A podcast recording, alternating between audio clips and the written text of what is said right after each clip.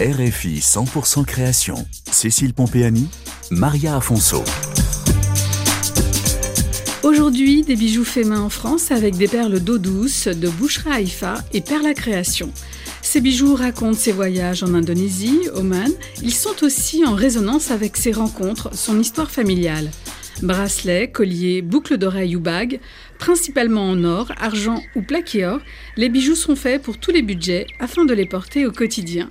Ils sont produits en série limitée ou sur mesure et pour Bouchra Haïfa, la création d'un bijou commence par la rencontre d'une perle, d'une pierre précieuse ou d'un artisan.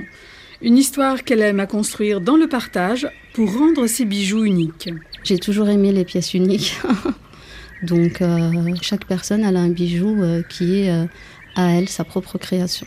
Bouchra Haïfa, créatrice et fondatrice de Perla Création. C'est la perle et la création. Pour moi, la perle, ça représente aussi la femme, la femme, femme unique, quelque chose de rare, quelque chose de précieux. C'est pour ça que j'ai choisi ce nom Perla.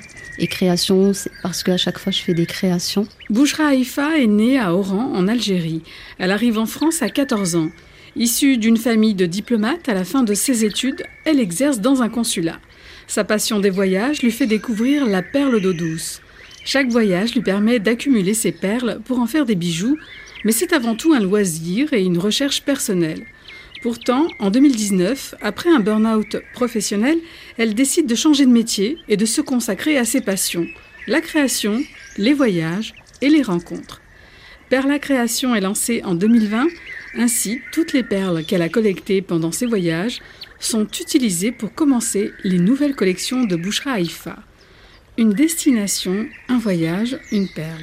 Chaque bijou est différent, à l'instar des perles qui sont toutes uniques, et son inspiration, Bouchra Haïfa, la trouve dans le métissage des cultures de son enfance. Ma grand-mère, sa meilleure amie, elle était juive, donc elles avaient euh, une tradition. À chaque fois qu'il y avait un mariage, donc Madame Benguigui achetait les robes de mariée aux filles euh, ou à mes tantes.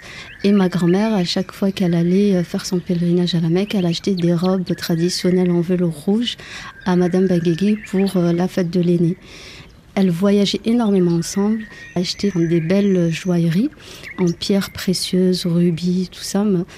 Et je me suis inspirée de la collection Diams, des bijoux de ma grand-mère qu'elle avait acheté durant ses voyages avec sa copine. Bouchra Haïfa aime donner un sens et des valeurs à sa marque qu'elle veut engager vis-à-vis -vis des femmes.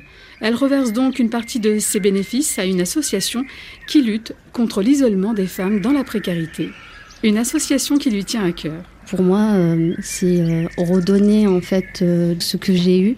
Donc, je soutiens une association qui s'appelle Bien-être pour elle, qui est à Grenoble et qui aide les femmes en difficulté. Ce sont des femmes qui sont parfois battues ou des femmes qui viennent de l'étranger. Et celui qui achète un bijou, c'est comme s'il avait fait un don à cette association-là. Une fois par an, je leur offre une petite quantité de cadeaux en argent avec des perles d'eau douce pour la fête des mères parce que je suppose qu'il n'y a personne qui pense à eux. Elles sont isolées. J'avais ça en tête parce que je voyais comment elle se battait pour obtenir des subventions. Elle n'avait jamais de subventions. Elle luttait à chaque fois et je me suis dit si un jour je serais euh, à l'aise, je pourrais me permettre de leur donner euh, quelque chose pour leur faire du, du bien, pour les aider aussi. Retrouvez l'univers de Perla Création sur RFI.fr, chronique 100% création et en podcast.